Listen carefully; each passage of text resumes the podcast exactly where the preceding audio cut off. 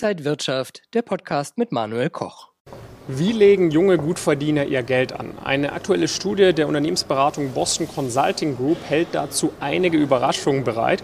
Und wie diese Überraschungen aussehen, das besprechen wir heute hier an der Frankfurter Börse mit dem Börsenexperten und Chefredakteur von Inside Wirtschaft, Manuel Koch. Manuel, vielen Dank für deine Zeit. Hallo. Manuel, äh, viele passen durch die gestiegenen Zinsen und neue Sparangebote aktuell ihre Strategien an.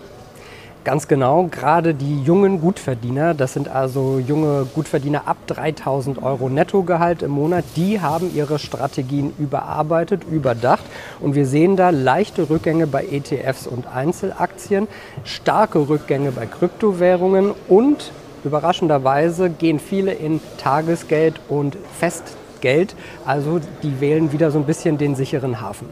Wie ist denn das genaue Ranking dieser Anlageklassen? Ja, wir schauen mal vielleicht so auf die wichtigsten Anlageklassen. 91 Prozent sind in ETFs investiert, 69 Prozent in Tagesgeld und Festgeld. Das hat also einen ordentlichen Sprung gemacht nach oben. 50 Prozent nur in Einzelaktien, 93, äh, nein, 39 Prozent in Lebensversicherung. Das hat mich überrascht, dass so viele junge Leute auch noch in Lebensversicherung gegangen sind. 33 Prozent in Immobilien, 25 Prozent in Kryptoassets wie den Bitcoin und 22 Prozent in Edelmetalle. Das heißt, im Großen und Ganzen gehen diese jungen Anleger eher auf Nummer sicher, wenn ich mir das so anhöre. Ich glaube, diese ganzen Sachen, Festgeld, Tagesgeld, auch wahrscheinlich Lebensversicherungen und Immobilien zählen für viele so zu den sicheren Anlageklassen. Man geht weniger Risiko ein als vielleicht am Kapitalmarkt. Man will sich vielleicht gar nicht so mit den Kapitalmärkten beschäftigen, hat vielleicht nicht die Zeit und die Muße dazu und dann sehen wir eben, dass ETFs doch noch sehr gefragt sind. Und warum? Weil man eben da nicht so viel machen muss. Man investiert praktisch passiv jeden Monat über die Neo-Broker. Es ist einfach. Man hat einen Sparplan wahrscheinlich abgeschlossen. Es geht automatisch vom Konto ab. Man muss, wie gesagt, nicht viel machen. Und das ist dann auch wiederum beliebt.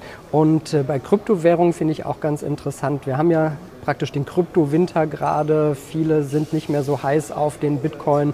Also da sehen wir deutlich weniger Engagement. Und wir sehen aber auch, dass es eine hohe Wechselbereitschaft gibt, richtig? Ungefähr 20 Prozent haben schon ihre Hausbank verlassen und sind bereit, wirklich schnell für Angebote zu wechseln. Wir sehen das ja bei Festgeld, Tagesgeld gibt es Angebote zwischen 4, vielleicht bald bis zu 5 Prozent. Das ist natürlich attraktiv, auch wenn es immer noch weniger ist als die Inflation, aber es ist schon mal deutlich mehr, als wir das vorher hatten und für einige interessant, vielleicht ihr, ihren Notgroschen da zu parken, Geld, was man vielleicht demnächst mal gebrauchen könnte.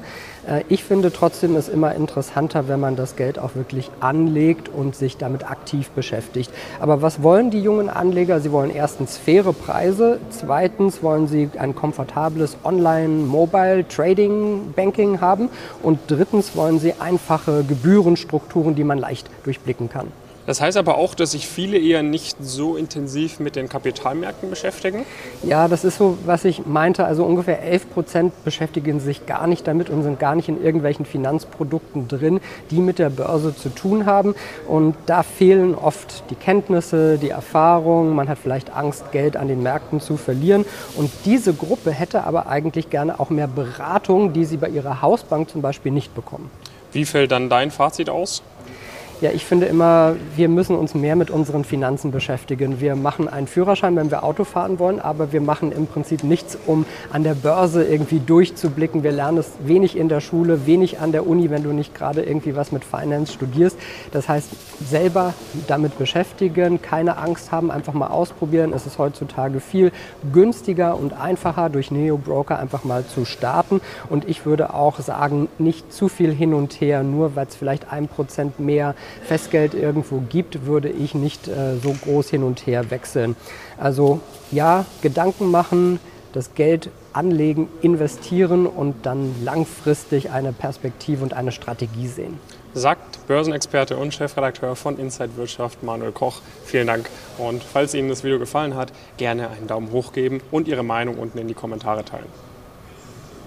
Und wenn euch diese Sendung gefallen hat, dann abonniert gerne den Podcast von Inside Wirtschaft und gebt uns ein Like.